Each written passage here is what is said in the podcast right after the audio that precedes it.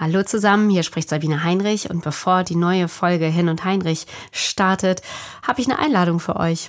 Wir machen nämlich einen Live-Podcast im Sommer am 16. Juni, das ist der 16.06. von 12 bis 13 Uhr hier am DZNE in Bonn. Das ist direkt an der Uniklinik auf dem Venusberg. Könnt ihr live dabei sein. Kostenlos natürlich. Es ist übrigens Tag der offenen Tür. Habt also die Chance, euch dieses wirklich äh, beeindruckende Gebäude anzugucken und viele interessante Gespräche zu führen. Infos dazu auf hirnundheinrich.de. Und jetzt kommt die neue Folge.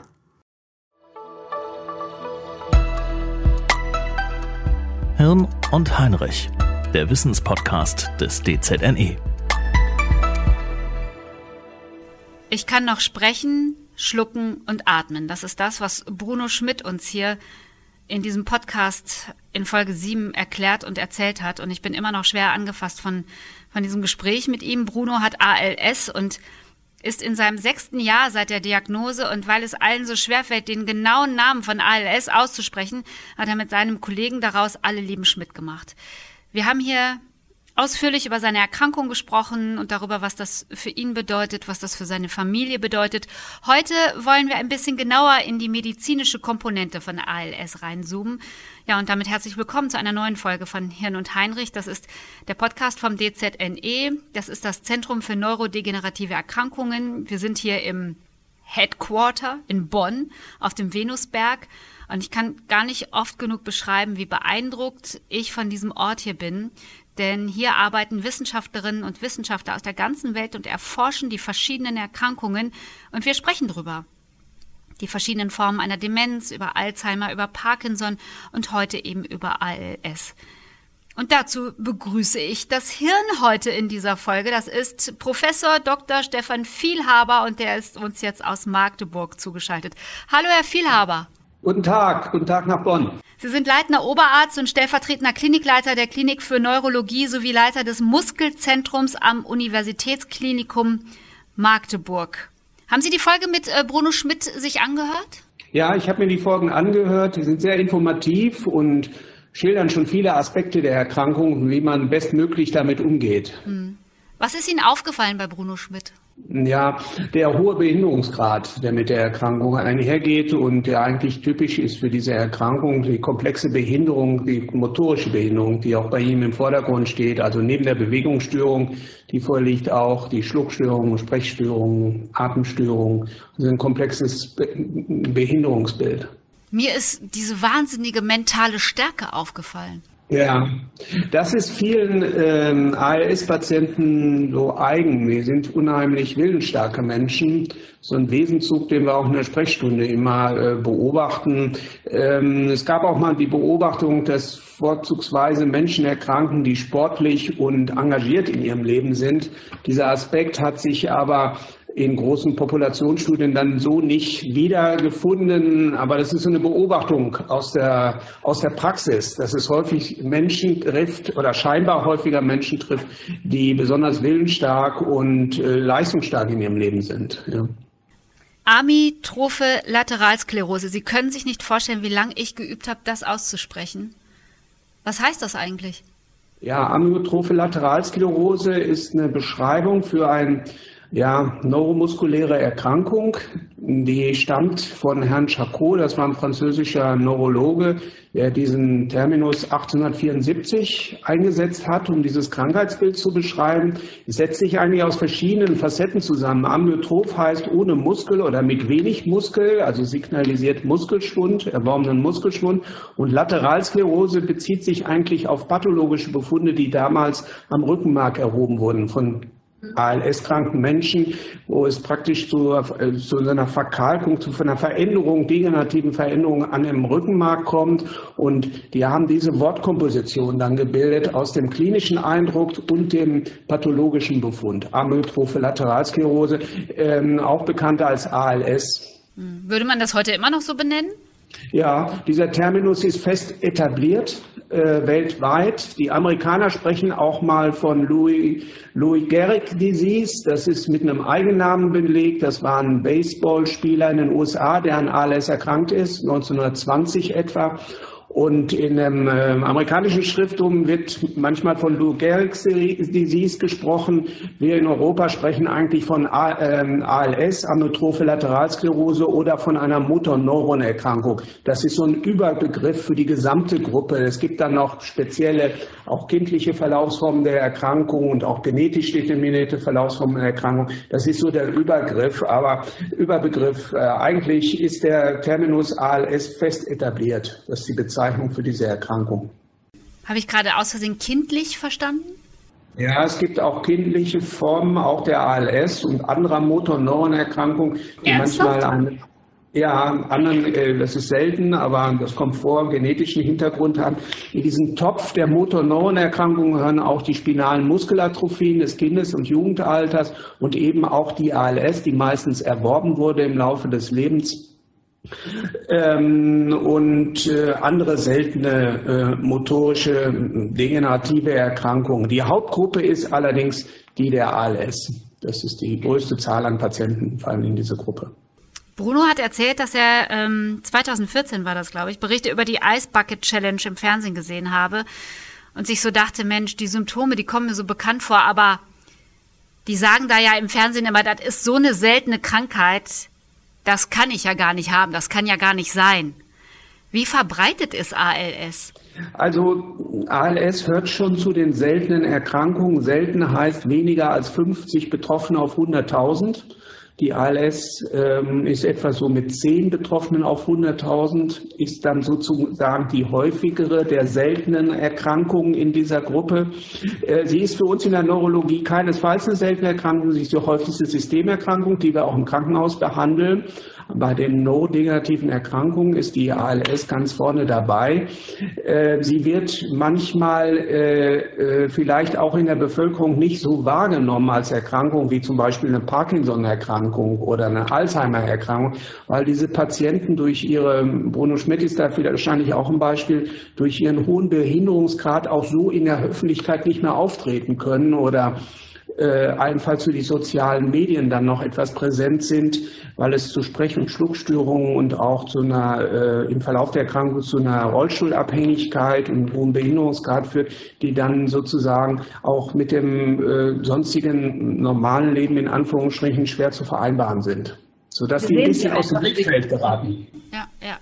Mhm. Ähm, was passiert bei der Erkrankung im Körper? Also das ist eine degenerative Erkrankung. Da gehen bestimmte, in diesem Fall motorische Nervenzellen, die sogenannten Motorneurone zugrunde.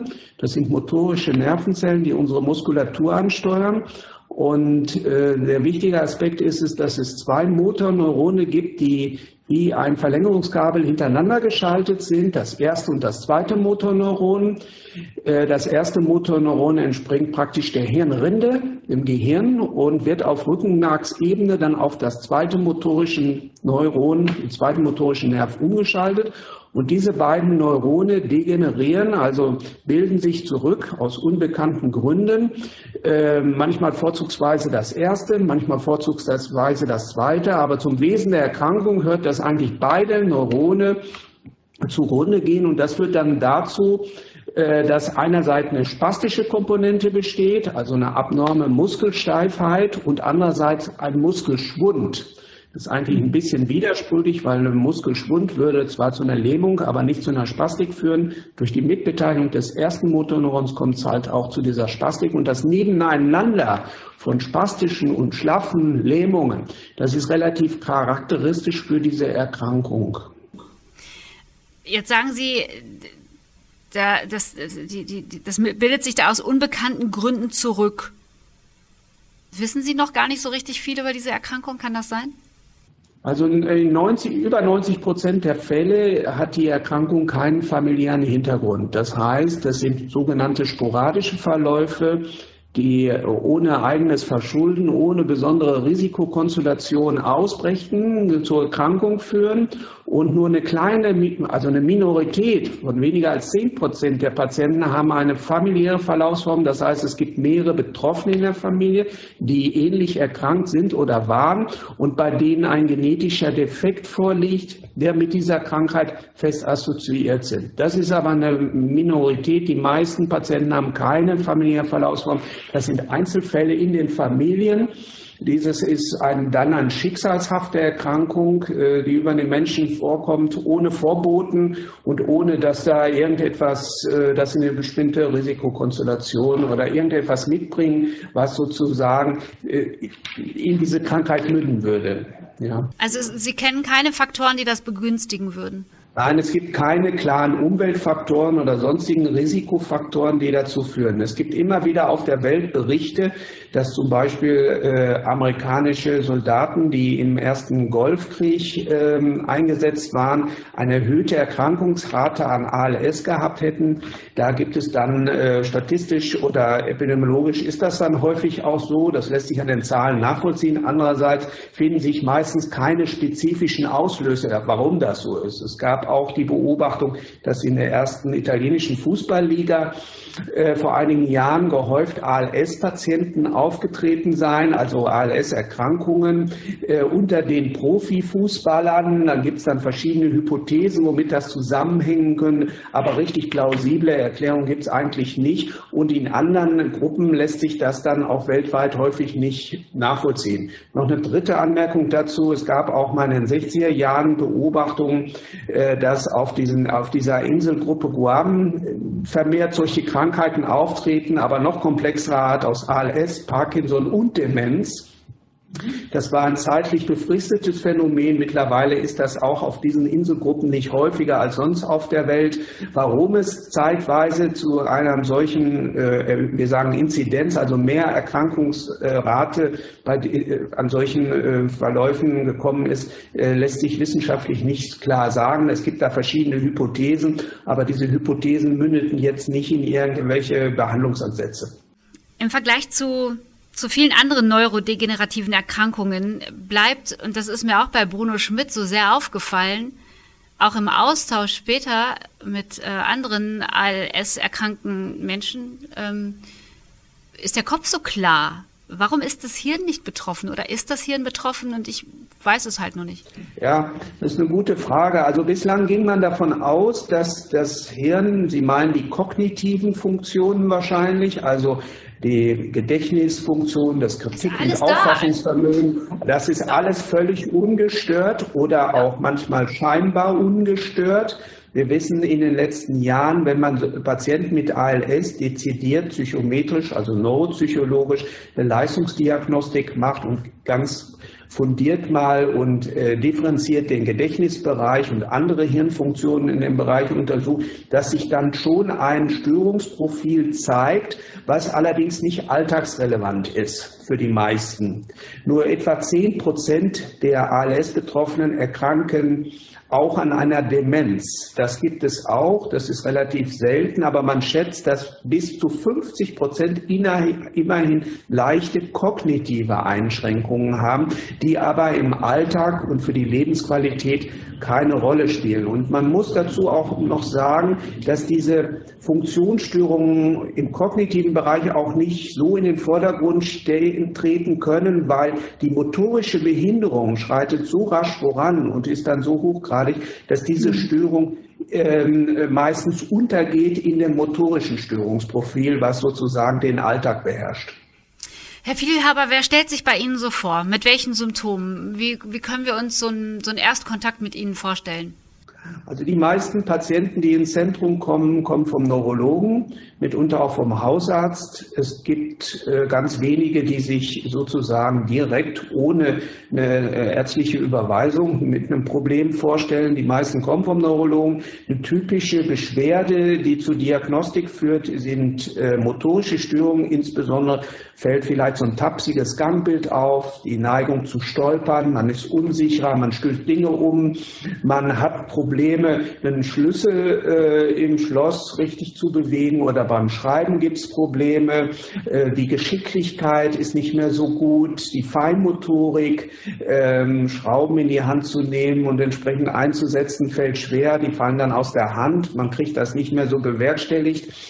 Ähm, was wir so unter Geschicklichkeit subsumieren. Und dieses Störungsprofil führt dann mehr oder weniger schnell zum Neurologen. Man muss sagen, dass wenn ein Arzt an diese Diagnose dann denkt in einem solchen Kontext und die Befundkonstellation so ist, ist die diagnostische Genauigkeit, dass es sich tatsächlich um eine ALS handelt, über 90 Prozent. Das ist äh, ein sehr, sehr hoher äh, Wert verglichen an anderen Diagnosen, die wir so stellen, wie Epilepsie oder Migräne und andere Dinge. Die, äh, da ist meistens die diagnostische Sicherheit nicht so hoch. Das heißt, wenn der Arzt wirklich daran denkt, das vielleicht noch nicht ausspricht, aber das im Hinterkopf hat und äh, äh, uns ins Zentrum überweist, gibt es eigentlich kaum äh, äh, mal Konstellationen, wo wir die, diese Diagnose äh, in Frage stellen müssen. Weil sie relativ klassisch daherkommt. Was sagen Sie Ihren Patienten, wenn Sie ausgesprochen haben, es ist ALS und Irrtum eher ausgeschlossen? Wir kommunizieren das äh, in Stufen.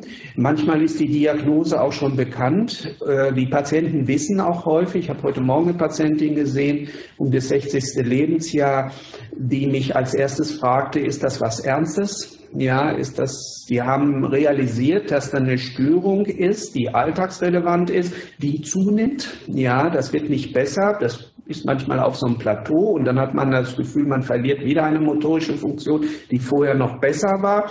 Und diese Frage kommt. Intuitiv wissen viele Patienten, dass es sich um eine doch wahrscheinlich ernste Erkrankung handelt. Und sie möchten jetzt zum Arzt wissen, äh, um was handelt es sich und wie kann ich damit umgehen. Ähm, die, die Patienten wachsen in ein Behinderungsprofil. Es gibt auch Adaptationsstrategien, die man dann wählt, um das, das auszugleichen also eine Funktion sozusagen über eine andere Funktion zu ersetzen. Wenn ich den Schlüssel nicht mehr richtig bedienen kann, dann schließe ich die Tür halt nicht ab. Oder ich suche mir einen anderen Weg, wie ich dieses motorische Defizit ausgleichen kann. Wenn ich nicht mehr schreiben kann mit einem Stift, gehe ich vielleicht mit der Hand auf eine Tastatur und versuche dort äh, über eine Tastatur über, oder über so ein iPad zu kommunizieren. Das gibt es auch, zum Beispiel bei Patienten, die Sprechstörungen haben. Also ähm, technische Hilfsmittel kommen dann auch zum Einsatz, um diese äh, Störungen auszugleichen. Die Patienten wachsen in das äh, Behinderungsprofil und äh, eignen sich dann, das muss man ihnen nicht beibringen, das eignen sie sich automatisch schon äh, äh, ja, Ausgleichsstrategien an, um damit umzugehen, sodass diese Diagnosestellung nicht in dem Sinne so konfrontativ ist, dass die meisten völlig erschüttert sind. Meistens ist es auch im Vorfeld schon mal kommuniziert worden oder der Begriff ist gefragt. Viele haben sich auch schon im Internet informiert, einfach über eine Suchmaske, Stichwörter eingegeben zur Behinderung und dann flammt diese Diagnose auf, sodass ich meistens nicht der Erste bin, der dieses Wort in die Hand nehme. Ich erwähne die, den Begriff allerdings, damit es später nicht zu Irritationen kommt und viele Medikamente und auch gegenüber den Krankenkassen und den Leistungsträgern ist es ja wichtig, dann äh, Ross und Reiter zu benennen und zu sagen, das und das habe ich und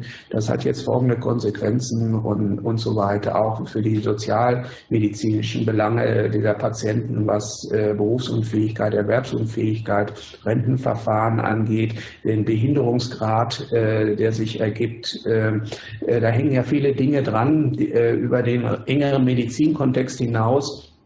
Äh, von daher ist es natürlich wichtig, dass wir auch wahrhaftig mit den Patienten sprechen und ähm, die Diagnose auch beim Namen nennen. Es gibt auch äh, Ärzte, die das so nicht klar kommunizieren, aber das ist nicht gut, zumal die meisten Patienten sich bereits mit diesem Begriff und dem Krankheitsbild im Vorfeld auseinandergesetzt haben. Ich bin gedanklich jetzt bei der Patientin, von der Sie heute Morgen erzählt haben und die wirklich sehr schlichte Frage, ist das was Ernstes? Wie kann man denn so eine Diagnose überhaupt erfassen und was bedeutet es auch für die Angehörigen? Das ist natürlich schwierig, ähm, ähm, einen Ausblick auch bei dieser Erkrankung zu, zu geben. Die Patienten wollen ja immer wissen, was wird aus mir. Wie sieht das nächstes Jahr aus oder in fünf Jahren? Ähm, interessanterweise werden solche offenen Fragen zumindest bei uns nicht so häufig kommuniziert. Und ich gehe darauf auch nur ein, wenn, wenn danach gefragt wird, weil ich weiß es auch nicht. Äh, die Erkrankung ist in ihrer Progression, also in ihrem Fortschreiten sehr unterschiedlich. Es gibt zwar Beobachtungen aus der Klinik, die darauf schließen lassen, bestimmte Konstellationen, äh, meinetwegen nur schlaffe Armlähmungen oder so oder nur Sprechstörungen isoliert, dann weiß ich manchmal, das nimmt eher einen langsamen, einen chronischen Verlauf, vielleicht so wie bei dem Stephen Hawkins, also über Jahre oder mhm manchmal auch Jahrzehnte, wenn das Kinder oder Jugendliche so, so, sozusagen juvenile Verläufe gibt. Ich hatte aber schon eine 38-jährige Patientin, die hat mit dieser Erkrankung 18 Monate gelebt und hatte zwei Kinder. Insofern ähm, ist es immer schwierig, okay, genau zu sagen, wie die Progression ist. Was meinen Sie mit, er hat 18 Monate damit gelebt? Und ist dann an den Folgen der Erkrankung verstorben. Das mittlere Erkrankungs Innerhalb von anderthalb Jahren, okay. Anderthalb Jahren. Das mittlere Erkrankungs- oder die Überlebenszeiten liegen zwischen drei und fünf Jahren statistisch. Das wissen auch viele Patienten, auch aus dem Internet, haben sich informiert. Ich sage aber immer dazu, dass die einzelnen Verläufe sehr unterschiedlich sein können. Und es gibt auch Konstellationen, die laufen weit über zehn oder 15 Jahre. Es gibt aber auch deutlich äh, ungünstigere Verläufe. Das kann man wahrscheinlich erst wirklich im individuellen Verlauf sagen und an der Aggressivität, wie diese Krankheit fortschreitet, um dann genaues zu sagen. Bruno hat ja erzählt, dass er im sechsten Jahr seiner Erkrankung sei und äh, dass er sehr wohl wisse, dass das was Besonderes ist. Ähm, Sie haben selber auch Stephen Hawking, den Physiker, erwähnt. Der hat wie lange damit gelebt? Äh, unfassbar lang, oder? Ja, der hat mehrere Jahrzehnte damit gelebt. Der ist, glaube ich, 1960 erkrankt mit 21 Jahren. Und 1980 war die Atemmuskulatur betroffen, so dass er auch eine Heimbeatmung und später eine invasive Beatmung über einen Luftröhrenschnitt brauchte. Viele kennen ja auch die Bilder. Er war dann auch schwerst äh, äh, äh, paretisch, also er konnte seine Extremitäten nicht mehr bewegen, nur noch mit den Augen kommunizieren. Und äh, das ist sicherlich ein ganz besonderer Verlauf. Er hat auch nicht eine klassische amyotrophe Lateralsklerose gehabt. Das ist ja eine Erkrankung des fünften, sechsten, siebten Lebensdekade, sondern er hat ja eine juvenile Erkrankung gehabt, die praktisch mit 21 Jahren ausgebrochen ist. Äh, die haben von sich aus manchmal einen sehr chronischen, aber auch dort gibt es sehr rasch sprühende Verläufe. Er hatte offensichtlich eine sehr chronische Verlaufform, aber das zeigt, wie groß das Spektrum, die Variabilität der Erkrankung ist. Und wir haben in der Klinik und auch im Labor keine Prädiktoren, also keine Werte, die uns voraussagen, welchen Weg welcher Patient nimmt im Detail. Wie aggressiv ist diese Grunderkrankung? Geht das über Jahrzehnte oder sprechen wir hier von einigen Monaten? Das ist also im Einzelfall schwer zu entscheiden. Insofern äh, vermeide ich da Festlegungen, weil das dann auch zu Irritationen führt, wenn es anders kommt. Ja. Ja, aber der ist ja schon so ein Role Model, ne? Und das hat ja auch äh, Bruno gesagt, der der nach seiner Diagnose eine Radtour gemacht hat über 900 Kilometer mit dem Rennrad, um die Erkrankung bekannter zu machen, ist zu anderen erkrankten Frauen und Männern gefahren und hat auch die ganze Zeit so ein bisschen die Hoffnung gehabt, ja, bei mir kann es vielleicht eine andere Version sein. Ich, ich, also ich ich werde da nicht so betroffen sein. Der hatte immer noch so eine Hoffnung, ja. Ja, und das ist ja auch häufig eine Frage, die Patienten stellen. Also die haben ja alle noch was vor in ihrem Leben und sie fragen mich, äh, wird das noch was? Kann ich die Reise machen oder das Vorhaben umsetzen? Ich bin da eher immer dafür, aber zeitnah. Also ich sage nicht warten, sondern äh, im Moment sind Sie in einem guten körperlichen Zustand und Sie trauen sich das zu, dann machen Sie das auch, meinetwegen mit Ihrem Partner, wenn Ihnen das wichtig ist. Aber die Geschichte nicht aufschieben, sondern einfach, wie der Bruno auch, umsetzen und das motorische Leistungsvermögen, was man zu dem Zeitpunkt hat, kann man dann auch völlig ausschöpfen. Und wir wissen auch aus verschiedenen wissenschaftlichen Untersuchungen, dass der Geist eine große Rolle spielt. Das wissen wir auch aus der Onkologie, aus der Krebstherapie. Wenn die Einstellung zu Krankheit trotz der Misere positiv ist und der Lebenswille und die Lebensfreude und die Lebensqualität noch so ist, überwiegend positiv, verläuft die Krankheit auch anders. Gibt es therapeutische Maßnahmen, die den Verlauf der Krankheit verlangsamen können, aufhalten können? Ja, also es gibt zwei Arme der Behandlung. Einmal ist es die, äh, der Aspekt, den Sie ansprechen, dass die Krankheit verlangsamt wird. Ähm, da gibt es ein Medikament, das ist seit etwa 25 Jahren im Einsatz.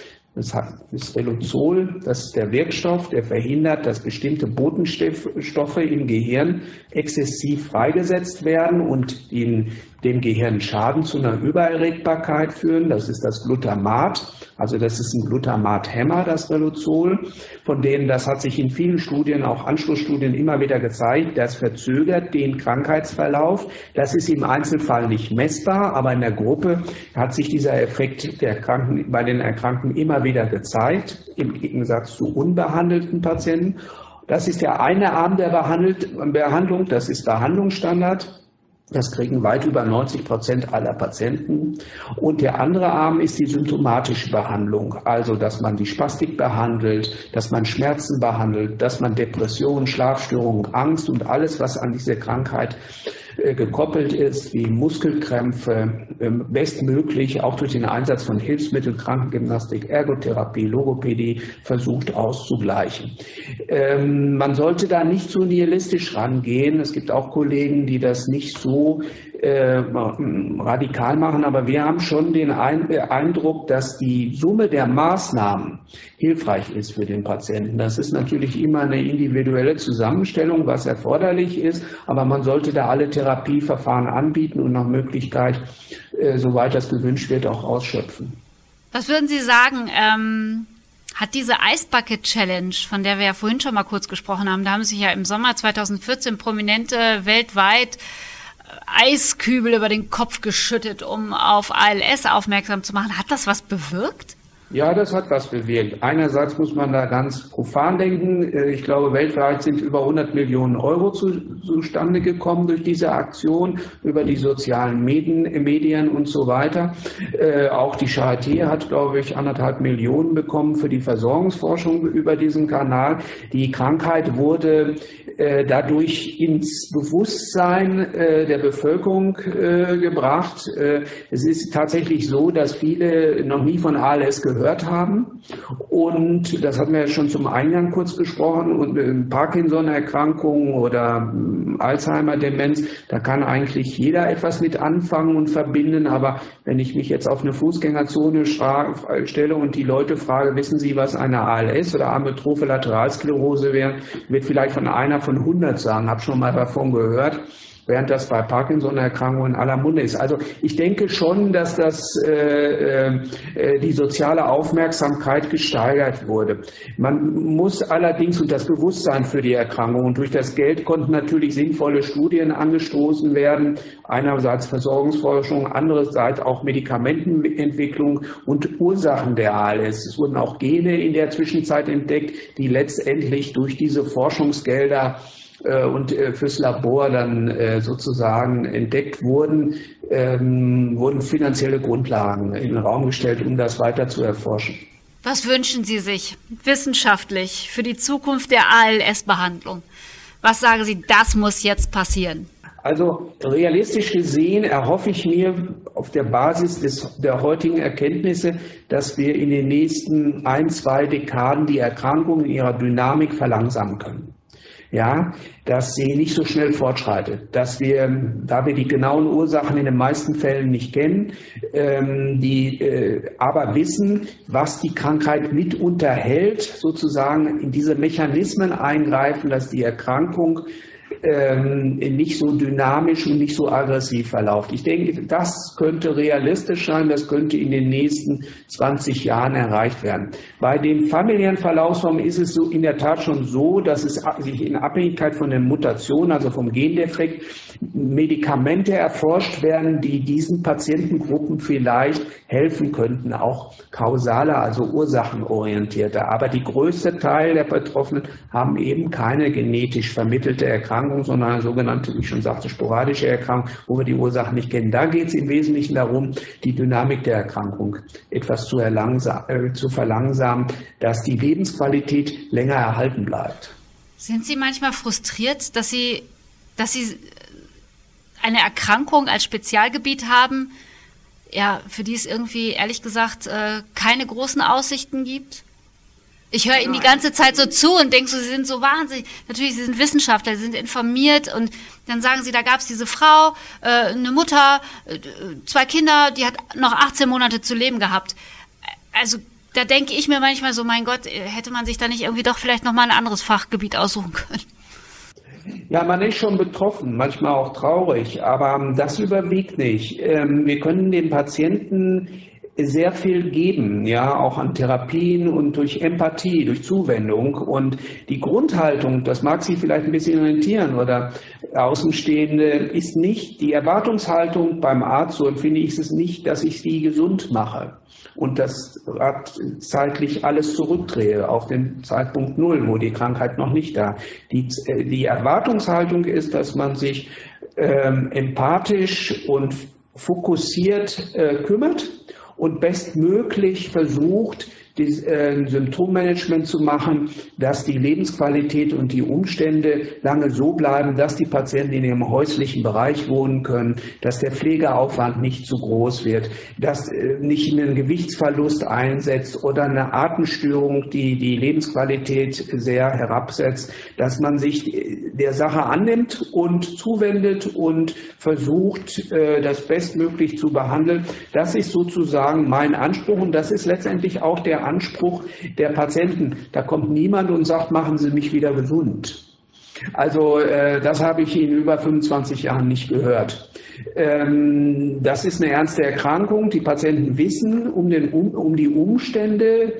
Ähm, da muss ich gar nicht so viel sagen. Und sie warten ja von mir, dass ich weiß, was das bedeutet, wie die Erkrankung verläuft und wo man helfen kann. Und dieser Einsatz, mir bereitet das viel Freude, weil man das unmittelbar an den Patienten bringen kann der bringt etwas und ich ähm, betreue diese Patienten zusammen ja mit dem Hausarzt und Nervenarzt, sehe die vierteljährlich und kann in jedem Stadium der Erkrankung eine, eine Therapie anbieten. Es wäre fatal, nichts zu tun. Ja, also äh, nicht nichts tun ist so mein äh, äh, Credo und ähm, wissenschaftlich gesehen ist es eine sehr interessante, das mag sich etwas zynisch anhören, aber eine sehr äh, interessante Modellerkrankung für neurodegenerative Erkrankungen ganz allgemein, die wir ja DZNE auch erforschen. Auch der Parkinson-Erkrankung oder eine Alzheimer'sche Erkrankung beruht ja letztendlich auf einem Zelluntergang. Das führt zu anderen äh, Symptomen und äh, Konflikten, aber letztendlich ist es auch ein äh, Sterbeprozess von motorischen, äh, von bestimmten Zellgruppen, Nervenzellgruppen. Die Ursachen kennen wir nicht. Und bei der amyotrophen Lateralsklerose ist es halt sehr umschrieben. Also sind motorische Nerven. Und sozusagen im Modell lässt sich dieser Zelluntergang ganz gut erforschen. Und Erkenntnisse, die, die wir dort gewinnen, sind auch wieder äh, informativ für andere neurodegenerative Erkrankungen. Zum Beispiel kommt es auch bei der ALS wie beim Alzheimer um irgendwas mal herauszugreifen, zur Proteinablagerung, pathologischen Proteinablagerung. Beim, äh, beim Alzheimer ist es das Amyloid. Äh, Plaques und bei der Parkinsons-Erkrankung sind es andere Proteine, Synekuleine und bei der ähm, äh, ALS ist es eben das TDP43. Das ist ein pathologisches Protein, was bei über 90 Prozent der Patienten in dieser Krankheit offensichtlich eine Rolle spielt. Und von daher gibt es natürlich auch viele Analogien zu anderen neurodegenerativen Erkrankungen. Ich bedanke mich ganz herzlich bei Ihnen für das Gespräch. Gerne, vielen Dank, hat mir viel Freude gemacht. Zum Thema ALS. Ähm, Professor Dr. Stefan Vielhaber am äh, DZNE-Standort Magdeburg ist leitender Oberarzt und stellvertretender Klinikleiter der Klinik für Neurologie sowie Leiter des Muskelzentrums am Universitätsklinikum Magdeburg. Ja, ALS wir haben es gehört, ist eine seltene, aber auch sehr tückische Krankheit und äh, sie verursacht einen langsamen, aber doch sicheren Tod.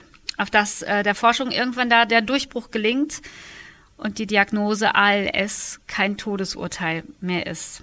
Aber wir haben gehört, das wird noch lange, lange dauern. Sie können sich an dieser Forschung beteiligen durch eine Spende an die Stiftung Deutsche Demenzhilfe. Dazu gibt es auch eine Homepage, auf der Sie alle nötigen Daten finden.